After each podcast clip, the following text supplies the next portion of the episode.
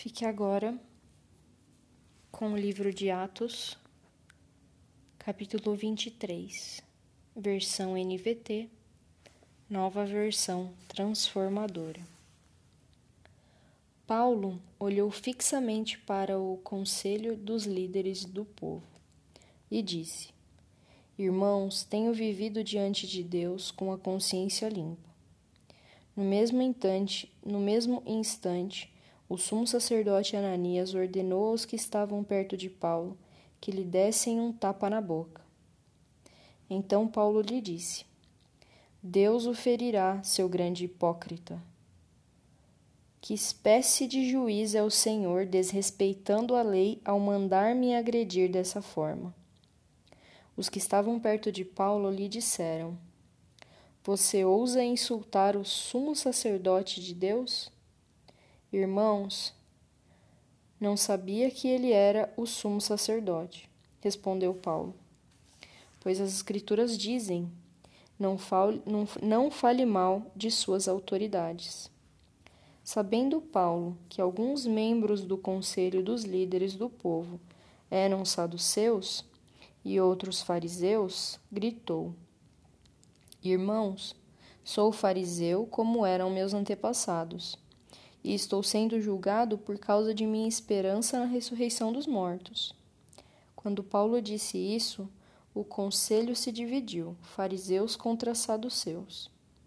Pois os saduceus afirmam não haver ressurreição, nem anjos, nem espíritos, mas os fariseus creem em todas essas coisas. Houve grande alvoroço. Alguns dos mestres da lei, que eram fariseus, se levantavam e começaram se levantaram e começaram a discutir energicamente. Não vemos nada de errado com esse homem, gritaram. Talvez um espírito ou um anjo tenha falado a ele. A discussão ficou cada vez mais violenta e o comandante teve medo de que Paulo fosse feito em pedaços. Assim ordenou que os soldados o tirassem à força e o levassem de volta à fortaleza. Naquela noite, o Senhor apareceu a Paulo e disse: Tenha ânimo, Paulo. Assim como você testemunhou a meu respeito aqui em Jerusalém, devo fazê-lo deve fazê-lo também em Roma. O plano para matar Paulo. Na manhã seguinte, alguns judeus se juntaram para conspirar, jurando solenemente que não comeriam nem beberiam antes de matar Paulo. A conspiração envolveu mais de quarenta homens. Foram aos principais sacerdotes e aos líderes do povo e lhe disseram: Juramos solenemente, sob pena de castigo divino, que não comeremos nem beberemos antes de matar Paulo. Agora peçam vocês e o conselho dos líderes do povo que o comandante traga Paulo de volta ao conselho. Finjam que, um senhor, que os senhores desejam examinar o caminho. Contudo, o sobrinho de Paulo, filho de sua irmã, soube do plano deles e foi à fortaleza contar a seu tio. Então Paulo mandou chamar um dos oficiais romanos e disse: Leve este rapaz ao comandante. Ele tem algo importante para lhe contar. O oficial o levou ao comandante e explicou: O preso Paulo me chamou e pediu que eu trouxesse ao senhor este rapaz, pois ele tem algo a lhe contar. O comandante tomou o rapaz pela mão e o levou à parte. O que você quer me dizer? Perguntou. O sobrinho de Paulo respondeu: Alguns judeus pedirão que o Senhor apresente Paulo diante da reunião do conselho amanhã, fingindo que desejam obter mais informações. Não acredite neles. Há mais de quarenta homens emboscados para matar Paulo.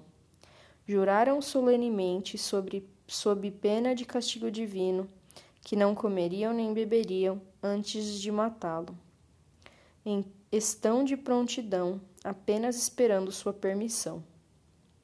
O comandante despediu o rapaz e o advertiu: Não deixe ninguém saber que você me contou isso.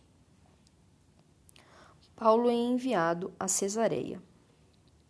Então o comandante chamou dois de seus oficiais e ordenou: Preparem duzentos soldados para partir a Cesareia hoje às nove da noite. Levem também duzentos lanceiros e setenta soldados a cavalo. Providenciem um cavalo para Paulo e levem-no em segurança ao governador Félix. Em seguida, escreveu a seguinte carta ao governador: De Cláudio Lícias ao excelentíssimo governador Félix. Saudações. Este homem foi capturado por alguns judeus que estavam prestes a matá-lo quando cheguei com meus soldados. Ao ser informado de que era cidadão romano, transferi-o para um lugar seguro. Então levei levei-o adiante do Conselho Supremo dos Judeus para investigar o motivo das acusações. Não demorei a descobrir que ele era acusado de algo relacionado à lei religiosa. Sem dúvida, nada que justifique a pena de morte ou mesmo a prisão. Fui informado, porém, de uma conspiração para matá-lo e enviei-o de imediato ao Senhor. Também informei aos acusadores que devem apresentar suas denúncias diante do Senhor. Naquela noite, os soldados cumpriram as ordens que haviam recebido e levaram Paulo até Antípatre, Antipátride, até Antipátride. Voltaram à fortaleza na manhã seguinte, enquanto a cavalaria prosseguiu com ele. Quando chegaram a Cesareia, apresentaram Paulo e a carta ao governador Félix. O governador leu a carta e perguntou a Paulo de que província ele era. Da Cilícia, respondeu Paulo. Ouvirei seu caso pessoalmente quando seus acusadores chegarem, disse o governador. Em seguida ordenou Paulo que fosse mantido em seguida, ordenou que Paulo fosse mantido na prisão do palácio de Herodes. Que, em seguida, ordenou que Paulo fosse mantido na prisão do palácio que Herodes havia construído.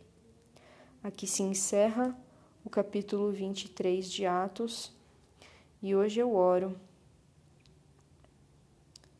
para que sejamos fortes para que sejamos fortes quando formos apresentados às autoridades e que nos mantenhamos firmes quando precisemos falar a palavra que o Senhor nos pediu para falar. Porque Deus mesmo falou com Paulo: tenha bom ânimo, porque você testemunhará a meu respeito que tenhamos ânimo todos os dias para testemunhar a respeito daquele único que é digno de ser testemunhado a respeito. Essa é a minha oração. Em nome de Jesus. Amém.